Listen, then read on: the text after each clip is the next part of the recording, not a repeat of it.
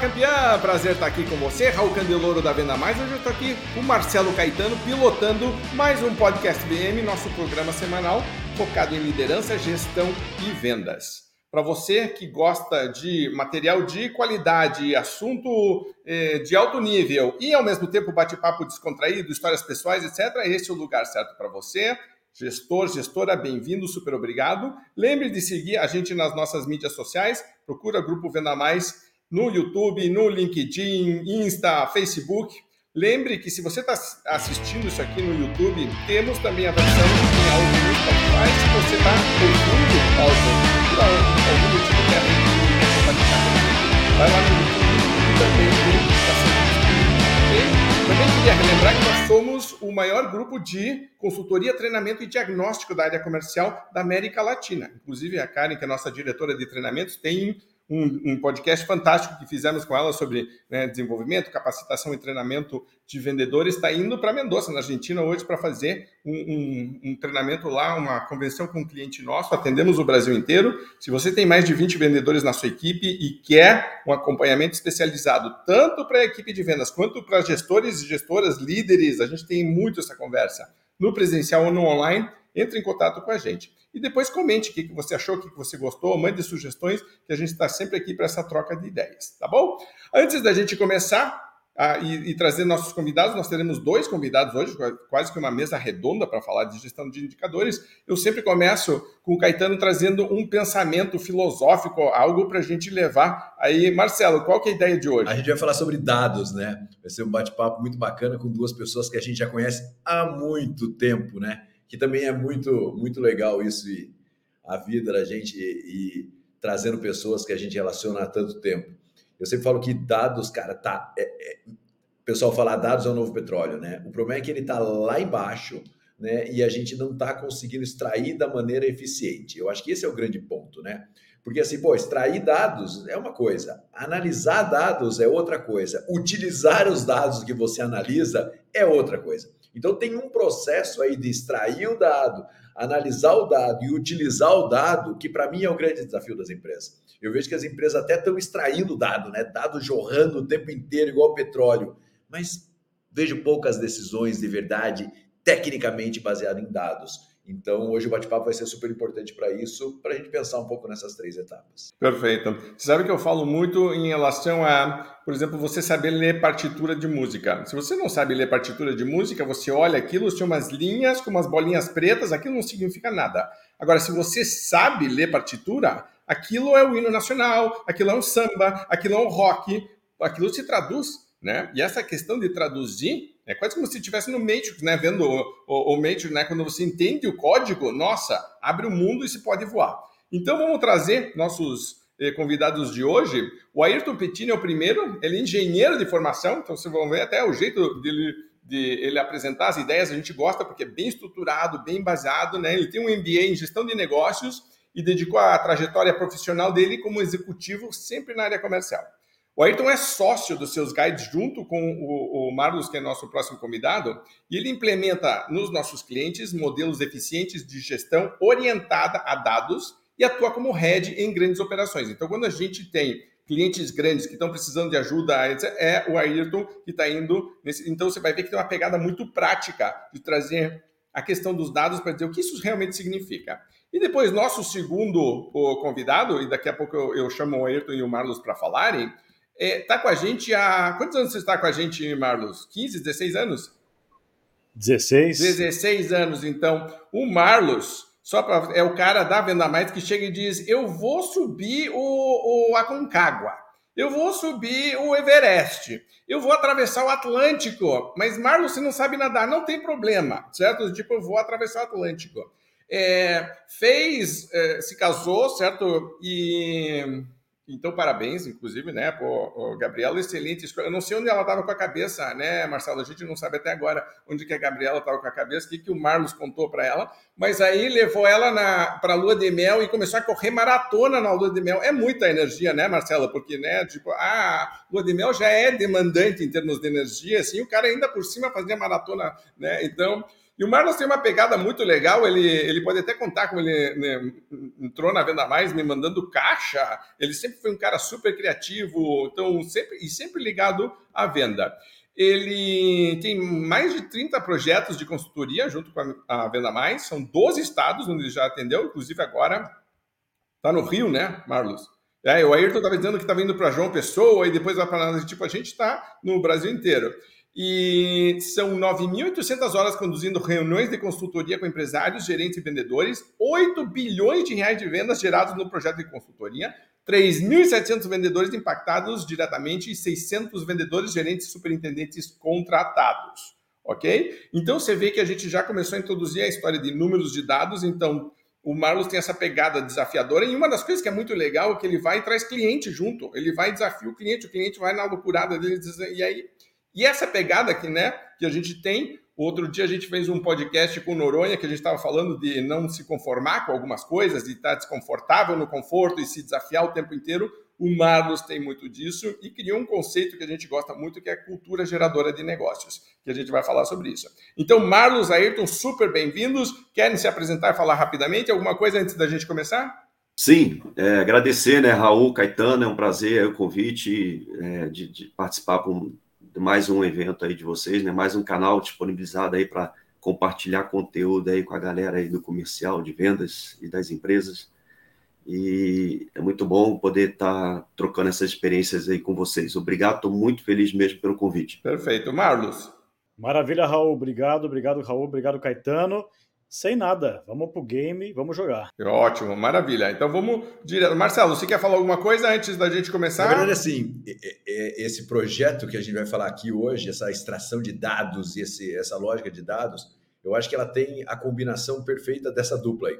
Né, porque é o que você falou, Raul. O Ayrton engenheiro, né, organizando e o Marlos bagunçando e tentando trazer e extrair e tomar decisões de uma maneira, de uma maneira é, com muita energia desse processo todo. Eu acho isso muito bacana, porque dados é realmente um grande desafio. Eu acho que essa dupla aí pode, pode falar bem sobre isso. Então vamos começar falando, Marlos, de uma analogia que você usa bastante, que é jogo de damas e jogo de xadrez. Vamos começar por aí, depois a gente desenvolve. O que é essa história aí de xadrez e damas? A lógica nossa, Raul, e veja que você colocou no começo eh, gestão é, por indicadores, né? Foi mais ou menos a expressão que você usou. É, a gente tem uma perspectiva um pouco mais ampla, sabe? De gestão orientada a dados. Então veja que o dado ele ganhou um protagonismo. Ele não é só um detalhe, sabe? Tanto que a gestão está sendo orientada por ele. Essa é a lógica né, dessa frase, né? Gestão orientada a dados. Então, os dados são tão poderosos que estão conduzindo. A gente já vê isso em vários momentos. Quando a gente. Eu estou no Rio de Janeiro, vou para uma reunião à tarde vou usar um GPS. Dados vão me guiar. Né? É, é uma, é uma lógica. Né? Eu entro no Netflix com um catálogo lá de 5 mil opções, não vou olhar todas elas. Né? Quero olhar poucas opções e tomar uma decisão rápido.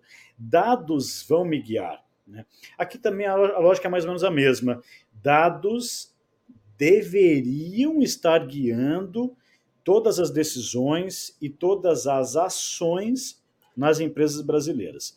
O que a Ayrton e eu é, é, a gente vê com muita frequência todas as semanas, em várias regiões do Brasil, com empresas de vários segmentos e vários portes, é que os dados não estão guiando empresas. Né?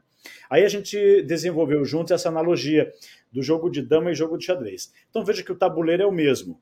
Né? No jogo de damas, ele é muito simples, né? Tem a peça branca, a peça preta, vai anda anda num sentido, o objetivo é comer a pecinha da frente, todas as peças têm o mesmo valor, é um jogo simples, né? Nas empresas a gente percebe que todas elas, todas elas não, muitas das empresas jogam um gerenciam sua carteira de clientes num joguinho simples. Então, por exemplo, vendedor não precisa ter limite de clientes na carteira. Ayrton e eu chegamos numa empresa, a empresa tem 700 clientes na carteira de um vendedor, de rua, que, que não consegue visitar 30 no mês, tem 700 na, na carteira. Não tem prazo para inatividade. A comissão do vendedor é só pelo volume de vendas. Então, se ele bater a meta do volume de vendas em um cliente dos 700, morreu aí, não vende mais para os outros 699. Só para dar, eu estou dramatizando, estou né, dando exemplos bem gerais, mas é um jogo, é um jogo simples. Ah, reunião de resultado com a equipe faz? Não, não faz. Ou se faz a reunião, só coloca ali o volume que vendeu, sabe?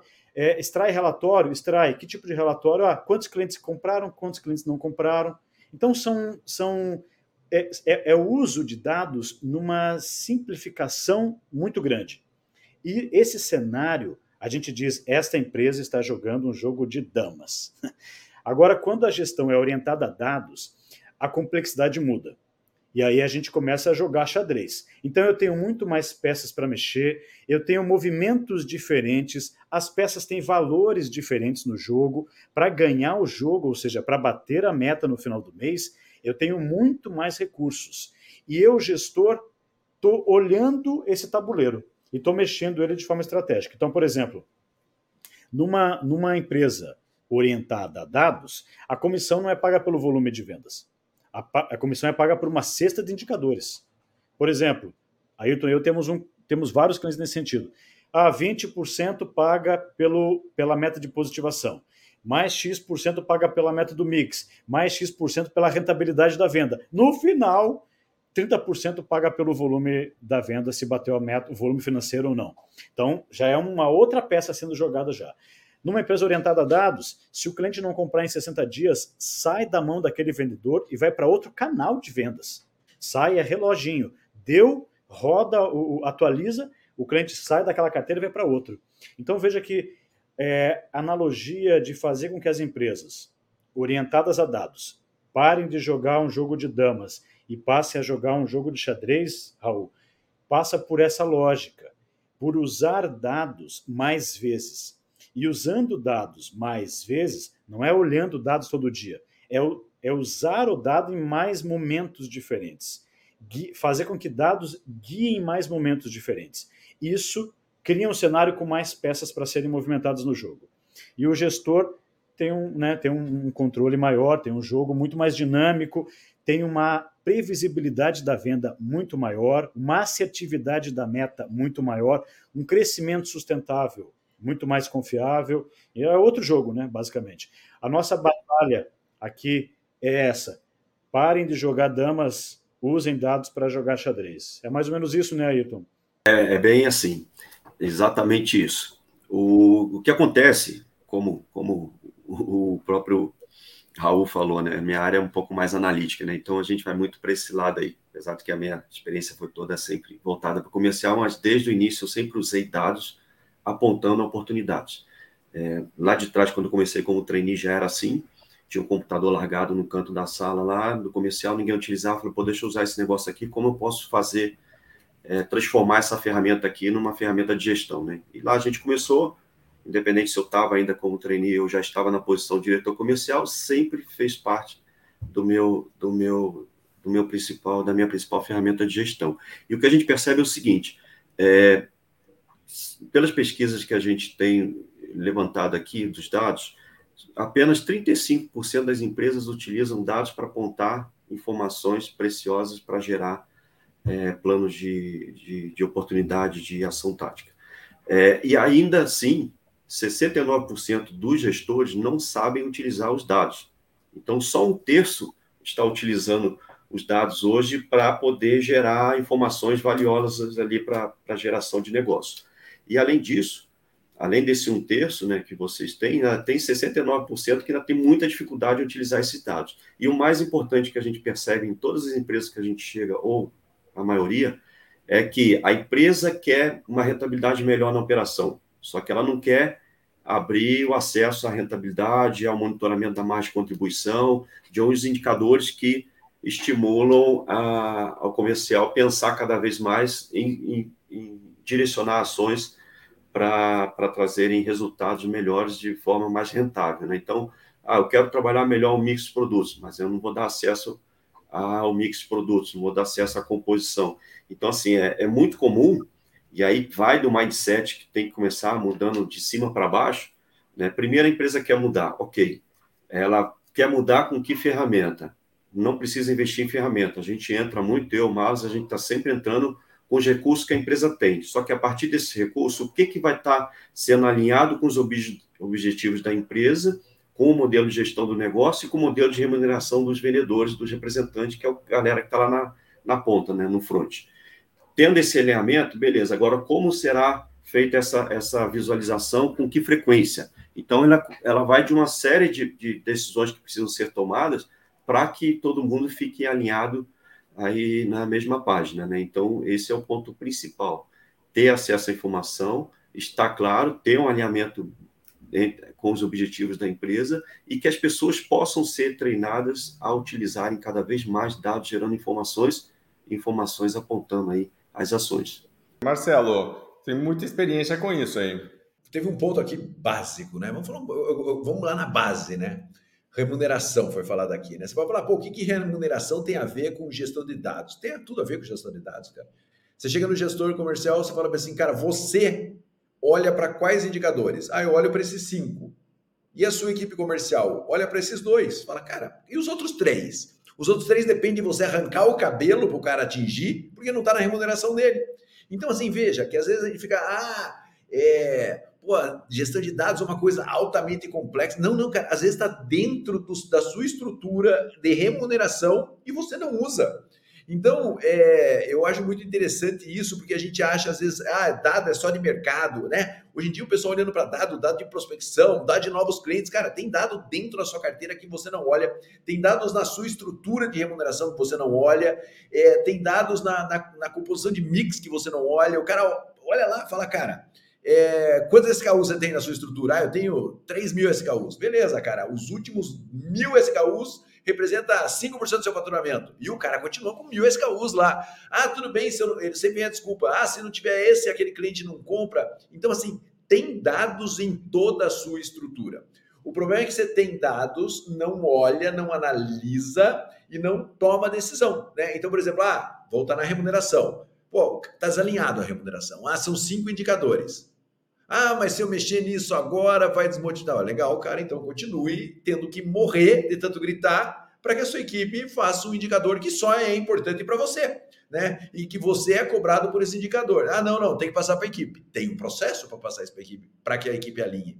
Então, tudo, todo o desenho da, da construção do dado dentro da empresa e da gestão da informação e da gestão dos dados passa por mudanças comportamentais e passa por mudança de, de, de, entendimento de coisa que muitas vezes é feita assim há muito tempo e que hoje em dia é, não funciona mais. Então, dados é tudo e a gente olha muito pouco para isso. E para mim, na minha visão, olha muito pouco até no organograma. Né? O organograma da empresa, ah, dados é importante? É, quem cuida disso? Ah, lá o cara da TI. Pô, o cara da TI ele pode até ser o cara que organiza o dado, mas, cara, não, não, ninguém está cuidando do dado de verdade na empresa, né? Ah, o sistema, beleza. Então você, gestor, é um super conhecedor do sistema e de análise de dados lá dentro? Não, não sou. Então quem cuida de dados, né? Então, assim, dado é o petróleo que está lá enterrado no pré-sal e se a gente não tirar e não colocar no jogo de verdade e colocar no carro, o carro não vai andar, né? Você sabe que isso está muito alinhado com outra coisa que eu anotei aqui para conversar com o Marlos, que é a ilusão de controle. Mas antes de uh, falar da ilusão de controle, isso que você está falando, Marcelo, é super importante. Quando eu estou fazendo briefing para palestra, por exemplo, workshop, uma das principais perguntas para mim é perguntar como a equipe é remunerada. Porque o, o pessoal diz, não, nós queremos falar do treinamento. Eu digo, exatamente, exatamente. E eu sei exatamente o que eu preciso falar se você me explicar exatamente o que está, porque eu já sei o que vai acontecer. A equipe está fazendo o que está sendo remunerada para fazer, não o que você está falando, não o que você. Não, não, não, não é o que é está sendo remunerado. Esse é o grande incentivo. E aí, então, né, Marlos, vamos abrir essa história da ilusão de controle, que tem muito a ver né, com isso que o Marcelo trouxe, o que o Ayrton estava falando. Fala um pouquinho disso. O Raul, a gente percebe o seguinte: então, quando a gente começa um projeto de consultoria, e na Venda Mais a gente tem mais é, é, de 100 projetos de consultoria. Né? Eu participei de 30, mas a Venda Mais tem mais de 100. É, quando a gente vai entrevistar os gestores comerciais, o diretor comercial, o acionista, controlador, a gente percebe que existe uma percepção, e eu vou até chamar de pré-conceito, de que ele, gestor, está induzindo a equipe. Então, ele está dizendo para onde a equipe tem que ir. Em outras palavras, existe a ilusão de que ele está controlando a empresa. Mas quando, quando, a gente começa a fazer exercícios como esses que o Caetano fez, você segue quais indicadores? Ah, eu, eu olho para cinco, e tua equipe olha para dois, ok? E tu, tu, remunera a tua equipe pelo quê? Ah, para um. Só para dar um exemplo ali, né? E tu sabe quanto tua equipe produz todos os dias? Sabe quantas oportunidades são perdidas? Por que, que essas oportunidades estão perdendo? Qual vendedor está na equipe e devia ser substituído por falta de produtividade nos últimos meses? Qual área ou qual carteira devia ser valorizada porque tem dinheiro parado e ninguém está aproveitando? É, e assim por diante. Quando a gente enche o gestor de questões mais técnicas, a gente percebe que ele não tem as respostas. E não tem as respostas, não porque ele não vê, ele está lá na empresa, ele vê a coisa acontecendo, mas ele não controla os dados da empresa, nem os dados da empresa, especialmente os dados de produtividade comercial. Produtividade comercial, né, Raul, só para a gente fazer o alinhamento do conceito, é aquilo que eu faço que gera a venda. Né? Ah, é o processo de venda? Sim, é o, é, sim, é o processo, mas tudo que você faz na linha de produção da venda para gerar a venda no final. O controle desses dados do processo comercial, muitos gestores não olham, especialmente gerentes de venda. O que o Márcio estava comentando aí, a gente vê muito nas empresas. Na verdade, quando a gente chega numa empresa, hoje, a gente depara com uma situação. Ah, o vendedor não vende, mas ele está lá na empresa. Ah, o cliente está inativo, mas ele está lá na empresa. É, qual que é o período de inatividade? 180 dias.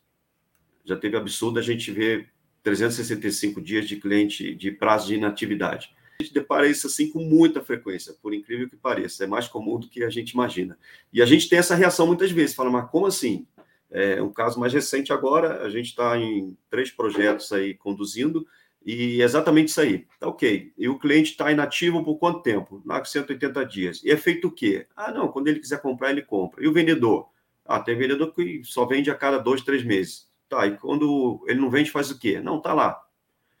Aí o gerente? Ah, o gerente está lá comigo. Mas ele faz gestão? Não, faz gestão. Quando você vai ver, ele está na operação.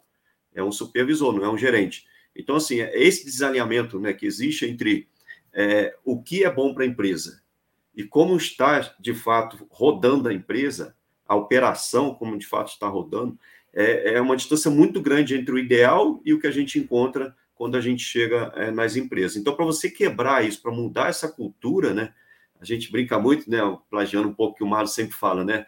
A cultura geralmente às vezes traz, a empresa traz um bom, bom, bom, bom profissional para a operação, a cultura vai lá, engole esse indivíduo e daqui a pouco ele está com o mesmo vício da galera que tinha, né? Então a gente tem que quebrar de cara esse, esse paradigma aí, quebrar essa, essa visão. É, dados é para todos, né? não é porque a empresa é pequena que tem é, cinco vendedores que ela não pode ter acesso a dados, gerando insights, gerando, é, melhorando o resultado. Não importa se ela é uma multinacional, a gente até se surpreende muitas vezes quando a gente chega numa multinacional lá com uma, uma ferramenta é, caríssima de gestão e o cara está fazendo a gestão na planilha Excel dele lá da vida.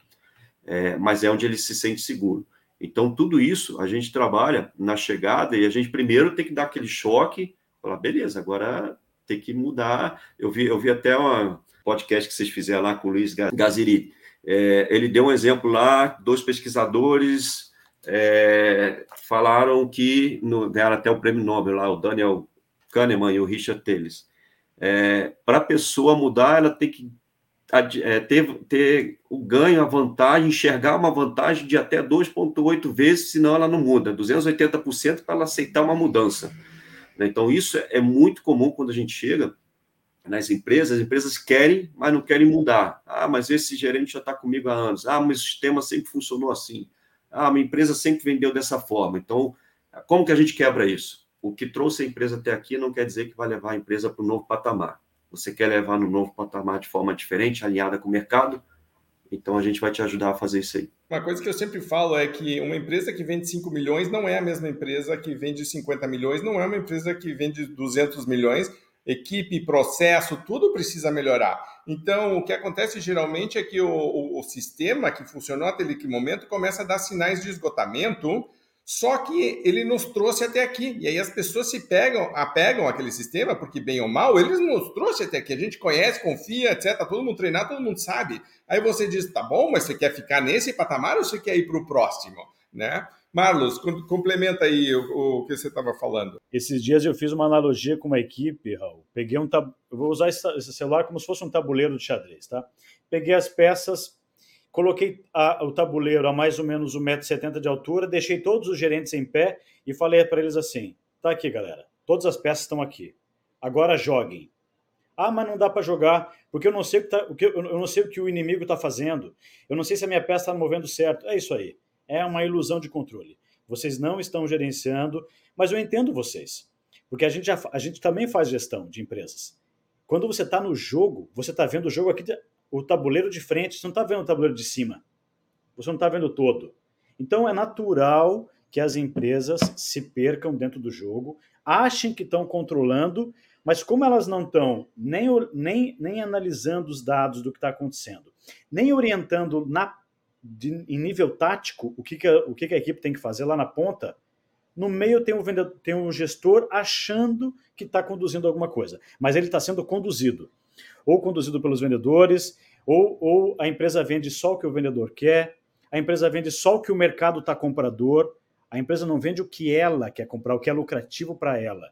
A gestão de dados, a gestão orientada a dados, para nós, Raul, é parte da resolução desse problema, de dar ao gestor o controle da situação. Então, quando ele controla no detalhe o que está acontecendo, em outras palavras, é quando ele faz a leitura de dados, vários dados, quando ele orienta a equipe lá na ponta no detalhe, ou seja, apontando dados, você, é, é, vendedor André, hoje você vai vender. Vai vender quanto? Qual que é a tua meta? Ah, vender 100 mil. Muito bem. Você vai bater meta? Vou. Mas espere. Você vai bater meta visitando quantos clientes? Como é que vai funcionar cada cliente? Vai ter visita que você vai fazer uma venda adicional ou é tudo venda nova? Como é que está a tua conversão? Está melhorando ou não está? Você vai visitar um cliente. Qual que é o status do cliente? está crescendo, está diminuindo. Então, são várias questões. Então, quando a gestão é orientada a dados, a gente dá ao gestor o, o efetivo controle da operação. Ele cresce para onde ele quer crescer. Ele vende o que é lucrativo para a empresa. Ele passa a ser refém do mercado ou até mesmo da equipe. É, inclusive, é uma postura muito mais proativa aqui e não reativa e uma das analogias que eu faço também é com o médico. Imagina que você vai no médico, está com um problema, e aí ele só de olhar para você diz: Eu já entendi o que você tem, mas você não vai pedir um exame? Não, eu, eu vou no meu feeling. Eu já tenho muita experiência disso, pelo né? Pô, peça um exame. Aí você faz o exame. Aí o cara diz: Não, não vou olhar o exame, porque eu vou no meu feeling, eu não preciso desse. Aí você diz: Campeão, desculpe, certo? Eu tô fora. O Raul, o Ayrton usa sempre um exemplo que o, a gente chega para o empresário, o empresário diz assim: Não a minha equipe de vendas não está gerenciando bem a carteira. É, é, é, esse é um exemplo clássico da ilusão do controle. Né? Ele, eu, o cabra está tão longe do processo, está tão iludido, que ele acha que a equipe não está. Né, ele terceirizou a gestão, ele acha que não está sendo bem feito. Olha o grau da ilusão. Né? O Marcelo está se mexendo ali, que ele está louco para falar. Anotei aqui é, três pontos para falar sobre dados, coisas básicas. A gente tinha um cliente que a gente participava da reunião de resultado todos os meses. E aí a gente criou uma tabela que era assim: vendedores que vendem em preto, vendedores acima da meta em verde e vendedores abaixo da meta em vermelho. E todos os meses o gestor comercial chega a apresentar essa, essa apresentava essa planilha. E aí você olhava e falava: nossa, tem vendedor que está há cinco meses em vermelho. O que está acontecendo com esse cara? Eu falo que aquela planilha era planilha dedo duro, porque ele apresentava na reunião de resultados e a gente fala, cara, tem cara lá 4 ou 5 meses sem bater a meta. Ou a meta dele está errado, ou o que está fazendo com esse cara? Se aquela planilha não é apresentada, essa informação embola lá dentro e ninguém toma uma decisão baseado nisso. Só para falar, Caetano, que ridículo isso, mas a maneira com que você apresenta os dados e analisa os dados, ela faz aquilo explodir na sua frente ou não. E não é explodir para demitir o cara. Cara, que ação nós estamos tomando em cima desse cara? Ele tem perfil, não tem perfil? A gente está treinando, não está treinando? A gente precisa saber o que está acontecendo. Então, assim, coisas básicas de gestão de dados. O segundo ponto, clientes que dão prejuízo. Cara, às vezes a gente entra em empresa e descobre que 30% dos clientes dão prejuízo porque compra pouco mix, ou porque compra só produto de entrada, porque tem muito desconto, porque tem não sei o que, não sei o que. E a empresa continua vendendo para esses caras. E é sempre assim, ah, eu continuo vendendo porque eu preciso fazer um, um volume, e esse volume, ah, tudo bem, legal, entendo todas as justificativas. Mas tem que ter consciência que 30% dos clientes estão dando prejuízo. Que ação nós vamos fazer em cima desses 30%? Se você não analisa de verdade, você não toma decisão. E aí, esse é um ponto que eu vejo que as empresas, elas de verdade não analisam. Uma vez eu estava tava num, num, numa distribuidora e um cara mestre, um, um gestor mestre, ele falou, Caetano, um dia na distribuidora a gente descobre que a gente está vendendo produto mais barato do que a gente compra. Eu falei, que ridículo isso, né? Que absurdo, isso não acontece. Em um determinado momento ele me chamou na operação lá e falou assim, ó, oh, Caetano, dá uma olhada aqui. Tem produto aqui que estamos tá, vendendo por um custo menor do que a gente compra. O sistema está permitindo isso acontecer e por alguns vídeos está acontecendo lá dentro. Ou seja, se você não fica analisando dado e informação o tempo inteiro, você cai em erros que muitas vezes um ótimo gestor com muito conhecimento acaba caindo. Por quê? Ah, cara, eu estou batendo a meta. Tem os caras lá que não estão batendo, mas deixa quieto, porque é muito difícil substituir o cara. Então, o outro, ah, a gente está batendo a meta, mas tem produtos que não estão com aquela margem toda. Tudo bem, faz parte do jogo, desde que você saiba quais são e tenha um plano para melhorar essa margem. Né? Senão a gente vai só se enrolando em cima disso. É igual cliente inativo. É, o cara fica com um monte de cliente inativo na carteira e ele não tem um plano, ele não tem uma decisão para trabalhar com esse cliente inativo. E o grande problema das empresas é isso: eles vão ganhando cliente, perdendo cliente, ganhando, vira uma bola de neve lá dentro, mas sem análise de dados a gente não consegue fazer. Tem uma coisa que a gente usa muito e que eu acredito muito é assim: pô, a gente chama de cliente inativado, o cliente que inativou naquele mês. Porque cliente inativo é uma massa amorfa, o cliente inativado daquele mês é o cara que naquele mês ele rompeu a linha do inativo. Cara, tem que fazer, tem que, ter, tem que ter uma ação em cima desses caras. E quando esse inativado dá um pico, você tem que entender imediatamente por que ele deu um pico. Se você não tiver ninguém olhando dados, você tem um pico de inativado, destrói a sua carteira, corrói a sua carteira e você não toma decisão. Por quê? Porque se ninguém alertar de verdade, ah, Caetano, mas o sistema apita. Beleza, se o sistema apita e você está no meio de um monte de coisas e você não analisa, cara, não vai adiantar nada o sistema apitar, não vai adiantar nada o sistema alertar. Então, uma, uma estrutura voltada a dados é uma estrutura que tem tempo e investe tempo e energia para analisar dados e para tomar decisão em cima de dados. Não simplesmente porque o sistema apita. Porque se o sistema apita, mas o barulho em outro lugar estiver mais alto, você não ouve nem o apito do sistema. Você sabe que eu tenho um aluno meu que a gente estava falando de dados e tem um dos módulos do JEC é fazer campanha de venda e tal. E aí eu falei, a tua vai ser desconto zero, né? E ele tinha 14 lojas de material de construção, acho e ele descobriu que na última semana 100% de todas as vendas em todas as lojas tinham sido feitas com o máximo possível de desconto. Ele não sabia, aí ele ficou assustado, veio falar comigo. Eu disse: expanda isso para 30 e para 90 dias, veja se você consegue subir. Ele veio e disse: Meu Deus do céu, Raul, é um caminhão de dinheiro, eu não sabia. E, e, e, tá ali. E aí o cara tá gastando em marketing, tá cobrando não sei o que, tá e tem, tá ali, é quase como se tivesse um furo o tempo inteiro e o cara ah, tentando alimentar, dizendo, o que que tá acontecendo? Que a gente faz força, força, força, não sai do lugar meu, não é mais força, é mais inteligência, né? E aí tem um outro conceito, o Marlos e Ayrton, que eu queria que vocês trabalhassem a questão de maturidade analítica, porque é um processo aí, né? De você sair de, né, do, desse jogo de damas e ir para o xadrez, ter esse acompanhamento que o Marcelo estava falando, mas é um processo. Inclusive, acho que tem níveis, a gente tem falado de escala sobre isso. Marlos, o Ayrton, eh, desenvolva um pouquinho esse assunto. Veja, Raul, nos Estados Unidos tem uma empresa chamada Gartner, que é uma, a grande responsável pelo, pelo uso mais intensivo de tecnologia nas empresas há muitos anos, inclusive o uso de dados nas empresas. Eles dividem maturidade analítica em cinco níveis, tá? Desde lá do a, gera o a empresa gera relatórios, gera, mas só quando pede, sabe? Bem, é, é o incipiante, é o primeiro nível. Gera dados, gera, mas só quando pede, gera de vez em quando, os dados não são confiáveis, o gestor não confia no dado, a carteira de clientes não está agrupada, que é uma coisa que a Ayrton e eu vemos demais, cara. Nove em cada dez empresas do Brasil, olha a ilusão do controle, tá? Você pergunta para o cliente assim, querido, você vende para quantas empresas? Vamos imaginar, né, um B2B. Ah, vendo para mil empresas. Aí quando a gente vai abrir a carteira, não tem agrupamento. Um item classe, simples demais. Significa que um cliente que compra um, um, um, comprador que tem 20 CNPJs, ele está 20 vezes multiplicado dentro da carteira. Igual ele tem centenas. Então a carteira do cara não é de mil, a carteira é de 400. Mas ele ficou o tempo inteiro olhando para mil. Mas só para dar um exemplo. Então tem a Gartner diz que a maturidade analítica é o quanto o, os dados são usados por mais pessoas e em mais momentos dentro da empresa. Então, é, quanto mais pessoas usarem dados e quanto mais dados forem usados com mais frequência, a maturidade vai aumentando. Então, ah, aqui na minha empresa a gente usa dados só para o diretor. Para o diretor ter os insights estratégicos. Aqui eu uso dado, eu sou estratégico, eu só uso dado para tomar decisões. Para Gartner, isso é, cara, maturidade analítica baixa. Ah, não, aqui na minha empresa já não, agora é o diretor e o gerente. Para definir a meta, o gerente tem que justificar com dados de dentro da empresa, né, inteligência comercial, e dados de fora, inteligência de mercado. É assim que ele define meta, é assim que ele justifica a meta. Opa, já é uma maturidade média já. Ah, não, aqui na minha empresa o diretor define novos produtos com base em dados. O gerente define a meta com base em dados. E o vendedor decide para onde ele vai todo dia com base em dados.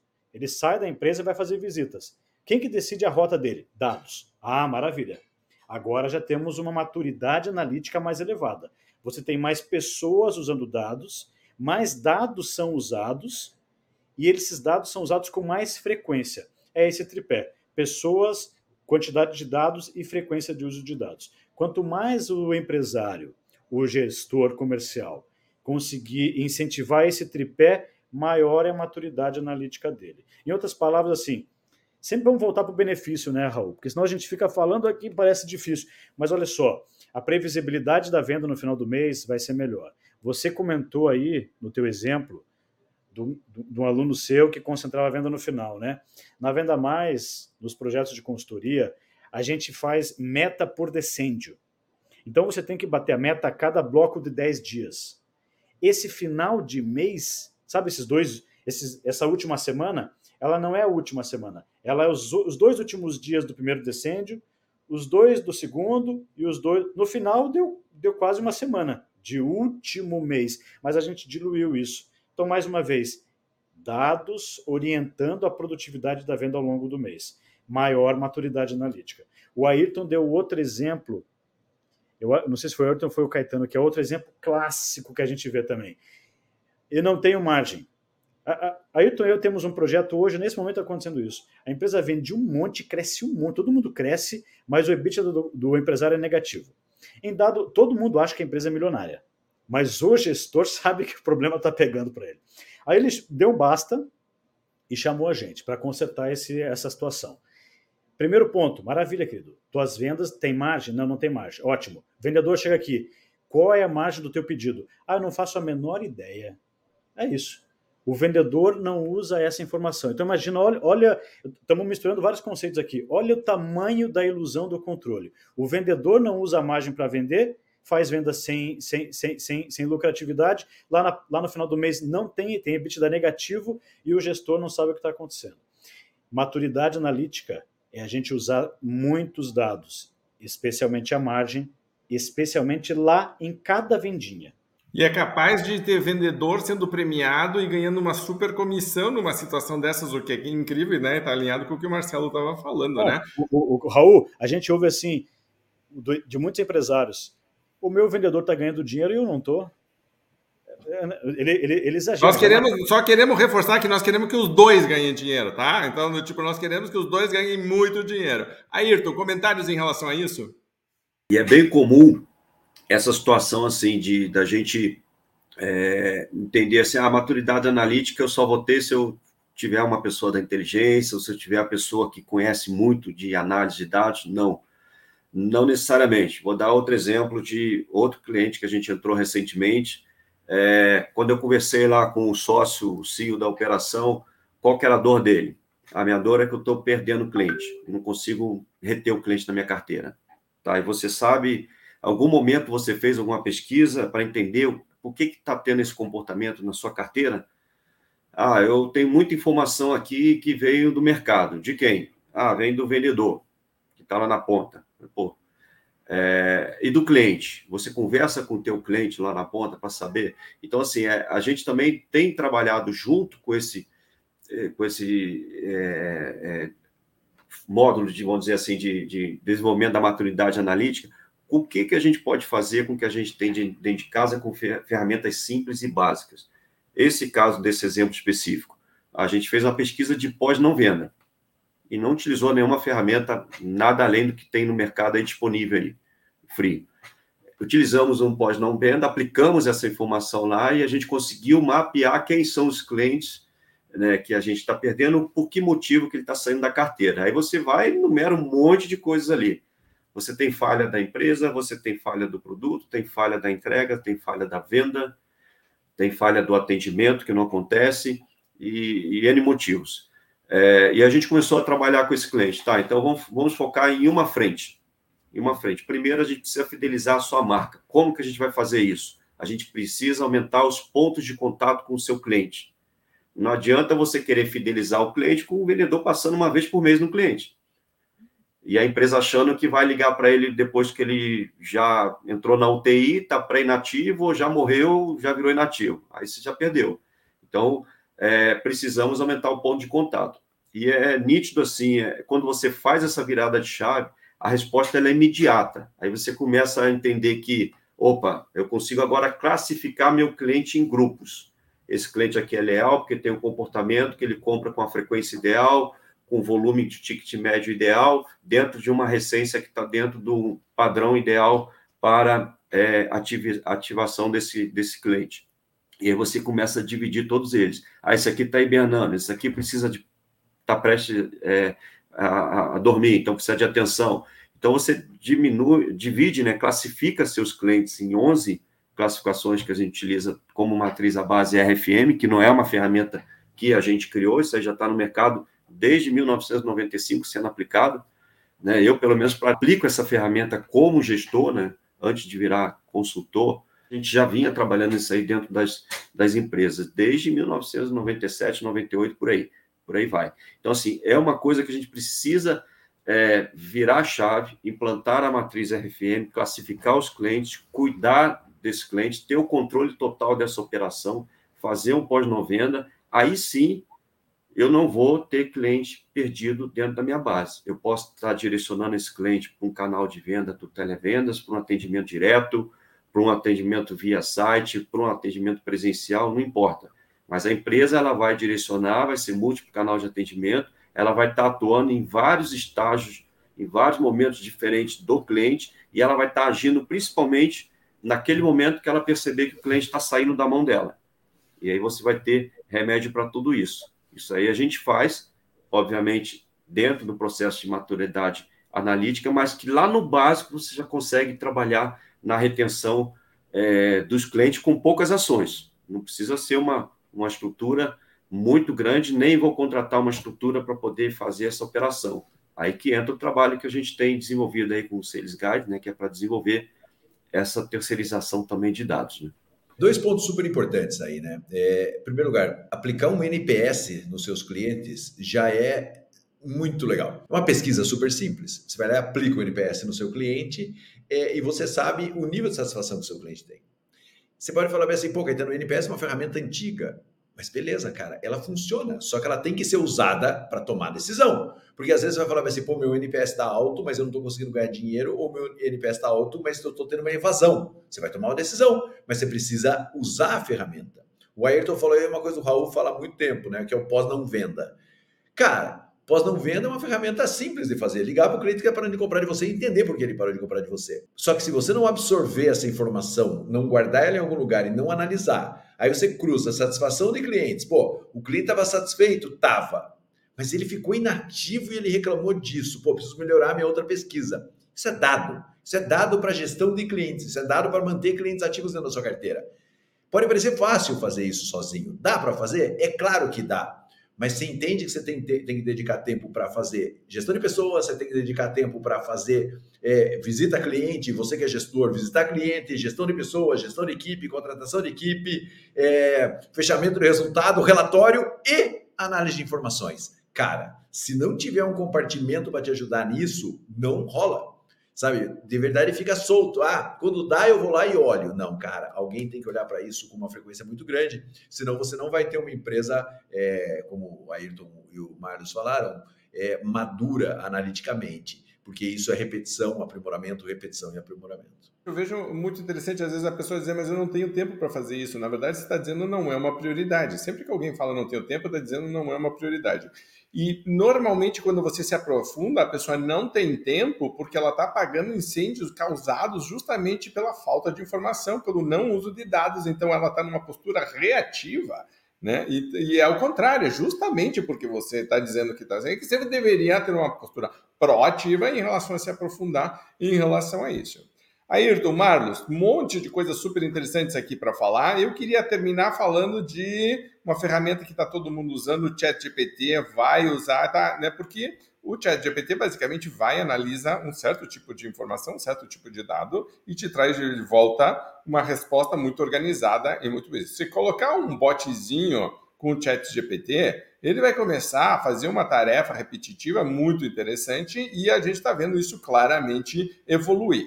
Tanto que a gente tem falado internamente de começar a fazer uma análise um pouco mais aprofundada de dados também usando inteligência artificial, porque ela nos ajuda a pegar uma massa de dados e extrair coisas valiosas que muitas vezes nós ou levaríamos muito tempo ou não conseguiríamos, certo? Então, qual é a visão em relação a isso? O que, que vocês estão recomendando que as empresas, nesse processo de busca de maturidade, façam?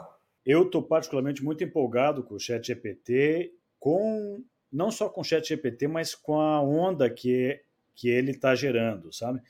Porque a partir disso o Google vai ter que lançar 11 inteligências artificiais agora em 2023. Né? Outras empresas vão ter que lançar o seu. O Facebook vai ter que ter sua inteligência artificial super poderosa. Né? Então, assim, os chineses lá com o TikTok vão ter que ter uma ferramenta incrível. O, o Chat GPT, na minha opinião, foi só o cara, a, a, a grande, o grande acontecimento só para abrir a porteira e muitas coisas acontecerem. Eu estou empolgado com essas coisas que vão acontecer, não só com o chat GPT. Mas assim, em síntese, haverá um momento em que a gente vai abrir a porta do nosso banco de dados, da nossa empresa, e uma inteligência artificial dessa vai entrar, vai coletar todos os dados, vai cruzar com todos os dados que a inteligência artificial já coleta do mercado todo e vai ter respostas incríveis. Como, por exemplo, assim, quero aumentar 30% a minha venda. Para quem que eu devo vender? E a inteligência artificial provavelmente vai falar assim: você vai aumentar 30% com 10 vendedores dos 50 que você tem, você vai aumentar vendendo nessas regiões aqui, nessas cidades, você vai aumentar vendendo para esses clientes e esses produtos aqui. E provavelmente, se você chegar lá nesse preço, é matadora a proposta. E outra, como a gente já estudou o ciclo de compra de todos esses clientes, a gente que eu digo a inteligência artificial, né? Você vai precisar de três contatos para fazer todas essas vendas. Vai, executa que vai dar tudo certo. E outra, se você precisar, o nosso pré-venda, a gente faz o pré-venda aqui pelo robô mesmo. O robô já manda uma mensagem de WhatsApp, já agenda a reunião e tal. Provavelmente a, o, as inteligências artificiais vão avançar para esse nível de interação com a base de dados das empresas nos próximos, eu imagino, dois, três anos. Mas por hora, Raul, já existe muita coisa acontecendo, cara. Por hora, o que eu acho é que as empresas deviam dar um basta no fato de que usar dados na sua empresa é uma escolha ou não. É basta, cara. Tem que usar. Vou dar um exemplo. Tem um CRM, o maior CRM do mercado, ele tem uma inteligência artificial que você parametriza ele e ele fica dando inputs para o vendedor de quais produtos cada cliente deveria comprar. Então você dá características do produto, características dos clientes, e o vendedor vai lá lançando as coisas no CRM. Pá, vai lançando todo dia o que aconteceu, o que não aconteceu, o que venda fez, o que não. não e Acho que a gente pode falar o nome, é o Salesforce com o Einstein, né? É o Salesforce com o Einstein. Eu adoro aquele servicinho do Einstein, da Salesforce. Porque ele é bem objetivo, é uma telinha que entra e fica dando as recomendações do produto ali em cada carteira de negociação. Então veja aqui. Veja que é um exemplo muito simples, né? Ah, inteligência artificial, chat GPT, vão para onde? Cara, primeiro, tua empresa precisa usar CRM. Pô, mas, é, mas olha a distância, Marlos. Você está falando de robôs que falam a resposta toda, mas está começando com o extremo. O Caetano colocou alguma coisa assim também. O petróleo está lá, né? Mas primeiro eu preciso chegar lá no petróleo. E tem empresas no Brasil, empresas, que, empresas assim, que faturam, Raul, 500 milhões no ano, sabe? 700 milhões no ano. Até as empresas menorzinhas que faturam 10, é, 40 é, milhões no ano, 10 milhões, que não tem o CRM. A gente tem vários projetos assim, todo mês nossa empresa começa projetos que estão nesse cenário. Faturam um monte, até lucram, mas elas não têm o básico da extração do petróleo, que é é, a análise de dados, que é o uso de dados, elas nem geram o dado. Então, Raul, assim, pode parecer pouco, mas eu acho que, e amarrando várias coisas aqui, começa por onde? A inteligência artificial, cara, começa pelo basicão. Garanta que a tua empresa gere dados. O, Raul, o Caetano colocou outra coisa. É, tá, e é uma coisa que eu me amarro muito também. A Venda Mais treina muito há muitos anos levantamento de necessidades. Porque se eu não entender necessidade, eu não consigo fazer uma argumentação de venda bem feita, né? Vender valor, vender vantagem, vender benefício, enfim. Muito bem. Teu processo de levantamento de necessidades tem quantas perguntas, querido empresário? Ah, tem 10. Perfeito. Todo mundo faz? Todo mundo faz, imagina. Contratei o treinamento da Venda Mais, rapaz. Aqui todo mundo faz, todo mundo pergunta para todo mundo, é uma alegria. Ótimo. E aonde, em qual repositório teus vendedores colocam essas 10 perguntas que eles fazem no levantamento de dados? Não, aí não tenho. E tem CRM? Não, minha equipe não gosta de, de controle. É, dá, dá trabalho. Então você vê que, cara, estamos falando de uma coisa muito avançada que é e está bombando, né? Que é o Chat GPT, mas muitas empresas não têm nem o básico, que é o CRM. Então começa por onde? Cara, começa por instalando um CRM legal, usando o máximo que você puder, faça um upgrade para um CRM com mais serviços, com mais funções. Esse garanta que você vá para um, uma Ferrari, né? O esforço é uma Ferrari. Garanta que você vá para a Ferrari e use a Ferrari toda. Se você fizer só isso, cara, já é um grande. Você já vai estar entre assim as 10% de empresas no mercado que mais usam dados. Só, só de fazer isso. E nem colocou chat GPT no teu negócio. Só para dar a dica, Raul. É, não precisa ficar inventando muita coisa antes de fazer, né? Vem, faz o básico bem feito e não subestime o poder disso. Ayrton, comentário sobre isso para a gente caminhar para o final. Comentário bem, bem breve. É, a gente usa um, um lema aí, né, Marlos? Quem não traz vendas, traz algo mais valioso, que são dados, informações. Então, assim, as empresas precisam pensar o seguinte: a gente encontra com muita frequência também é, de um lado está a empresa, do outro lado está o vendedor, principalmente quando é representante comercial. Existe uma guerra entre um querendo se dar melhor do que o outro e os dois precisam ganhar. Então, a gente começou agora recente também um trabalho de um, de um cliente que é o mesmo que estava com problema de não ter a fidelização da marca. Eu pensei o seguinte: ele não consegue investir, é, não tem recurso para fazer um investimento pesado agora para trazer essas informações, trazer esses dados para dentro do negócio dele e, e, e trabalhar essas informações.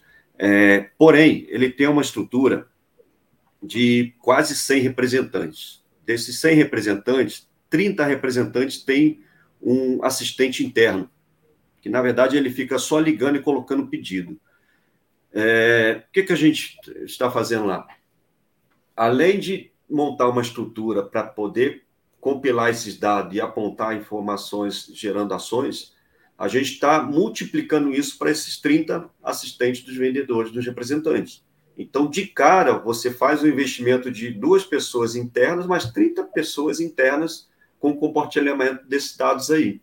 Então, a gente vai estar tá treinando esse pessoal para que eles possam usar a inteligência para gerar essa informação para que a gente possa direcionar melhor as ações. Então, você multiplica de forma muito rápida isso aí não consigo não entrar, né? Porque a gente está falando muito assim de, de dados para tomar decisão. E o quanto é difícil tomar decisão com dados se ninguém ficar te cutucando ali.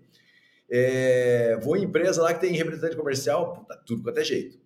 É, e aí você chega no cara e fala assim, cara, os seus representantes têm estrutura, não tem estrutura, tem escritório, não tem escritório, tem assistente, não tem assistente. Não, cara, é de tudo quanto é jeito. Eu falei, cara, então vamos fazer o seguinte, faz uma tabela para mim e me manda dos caras que mais dão resultado, qual tem escritório e qual não tem. Todos que mais dão resultado têm pelo menos um assistente.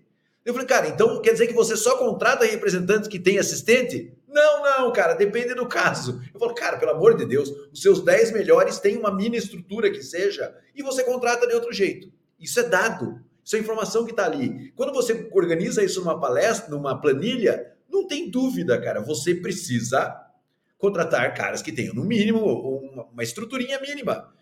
Mas o cara não tem isso. Ah, o que mais é importante? E estou falando assim, dados assim, abundantes. Ah, não, o cara tem rede social ativa. Ah, o cara tem, não. Cara, você pega ali cinco informações do representante, tá ali o perfil do representante que ele tem que contratar. mas na hora que ele vai contratar, ele esquece de tudo isso e recebe uma indicação e faz uma contratação.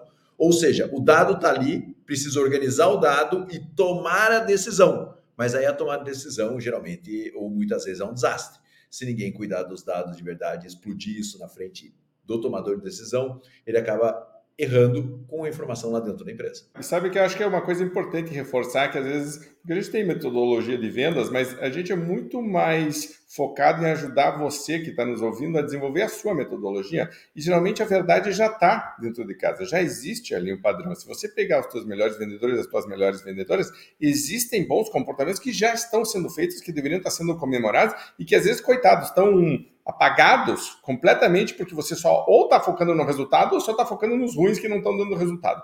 Então, tipo, né, é, se você se aprofunda, você vai ver que dentro de casa tem muitas pérolas e o que a gente ajuda de verdade é organizar isso. Então, não é um método que é imposto, é simplesmente dizer o que você já está fazendo está funcionando em muitas áreas. Vamos estudar isso, vamos replicar isso e vamos fazer com que os melhores comportamentos de toda a equipe se transformem em prática e seja algo rotineiro, que seja processo.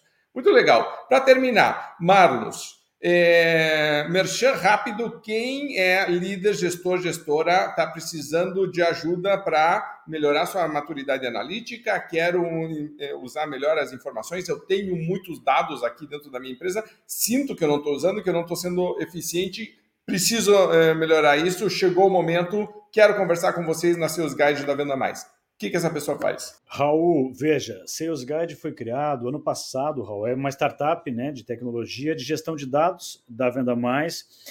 A gente criou essa empresa semana, o ano passado, mas é fruto de vários anos implantando células de gestão de dados nas empresas. Né?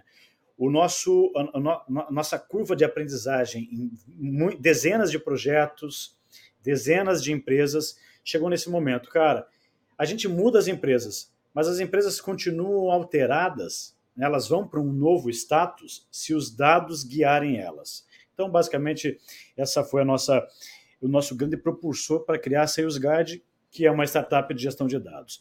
Basicamente, nós somos concentrados hoje, Raul, em fazer as empresas aumentarem a positivação.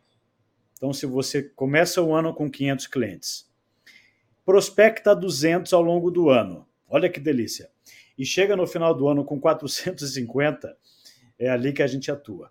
Porque se você começou com 500, prospectou 200, você tem que terminar com mais de 700. É basicamente é, esse é o foco do nosso trabalho. Como é que a gente faz? Aumentando a maturidade analítica, usando mais dados, fazendo mais pessoas usarem dados, fazendo com que dados guiem mais decisões e mais etapas dentro da sua empresa, como a remuneração, como meta, é, é, submetas ao longo do mês, como decidir.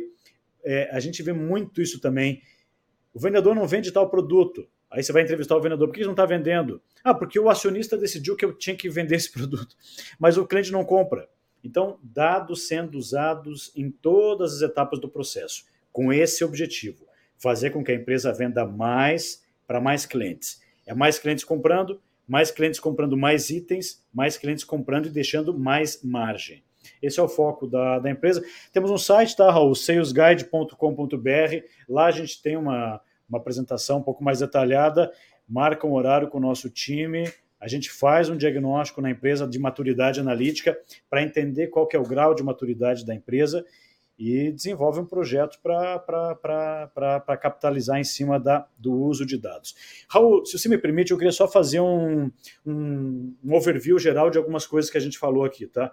Primeiro, a gente falou sobre dados direcionando ações. Né? Tem duas perspectivas: dados que geram decisão e dados que direcionam ações. A gente falou bastante sobre isso.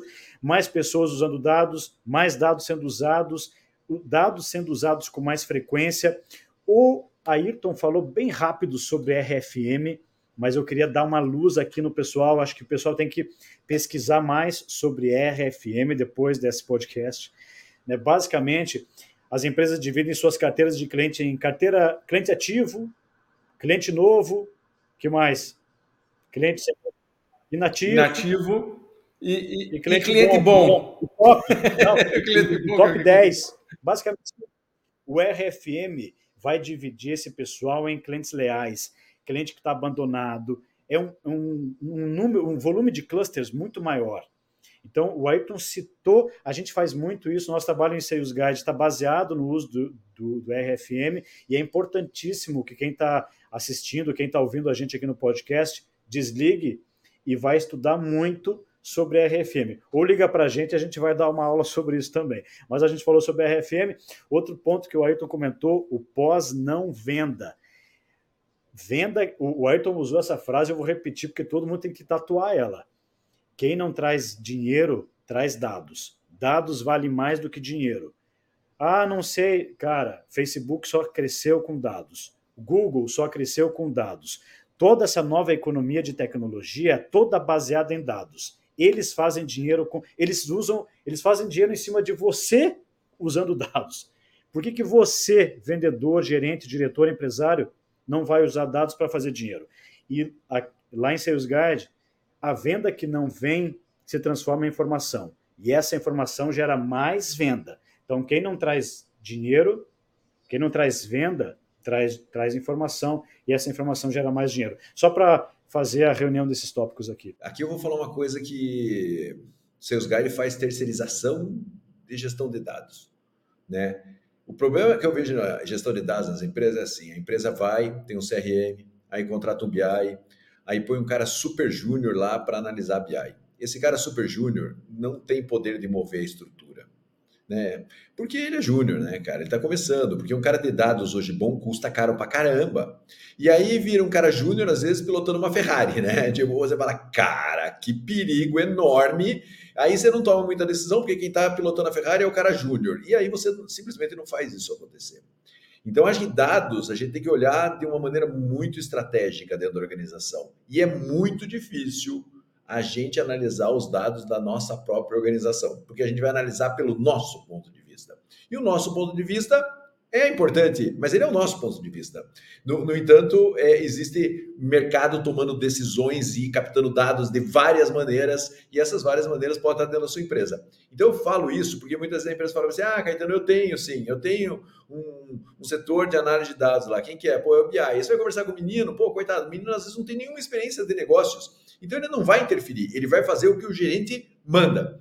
O que o gerente manda é legal, já é um super passo, mas às vezes o gerente precisa transformar e repensar a própria estrutura. E é muito difícil a gente fazer isso sozinho. É muito difícil, é, porque a gente é empresário, a gente sabe o quanto é difícil a gente olhar para a nossa estrutura com um olhar estrangeiro, né? Então eu, de verdade, falo para tomar muito cuidado, porque senão você fala que tem gestão de dados, mas de verdade você não tem. Muito bem.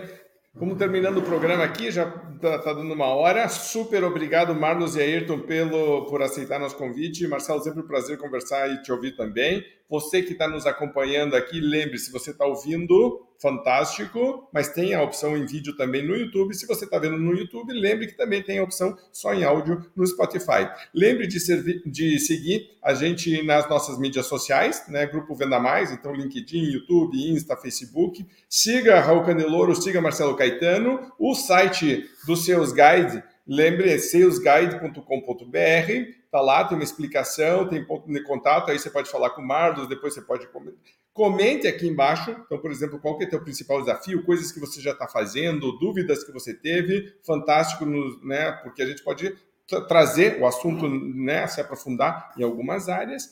E lembre sempre que a nossa missão é ajudar empresas e vendedores a, a venderem mais e melhor, não só no Brasil, mas na América Latina. Então, se você precisa realmente de um direcionamento, de ajudar alguém inteligente para conversar com experiência, entre em contato, vai ser um prazer, tá bom? Curta, comente, compartilhe. Estamos aqui para essa troca de ideias no podcast VM. A ideia é sempre fazer com que você tenha acesso a essa conversa inteligente e animada, assim, mas se aprofundando nesse assunto que a gente leva tão a sério que é vendas, tá bom? Então, de novo, obrigado, Marlos, obrigado, Ayrton, valeu, Marcelo, Natasha e Nicole que estão nos bastidores nos acompanhando. Super obrigado pra... e grande abraço para você. Até o próximo podcast.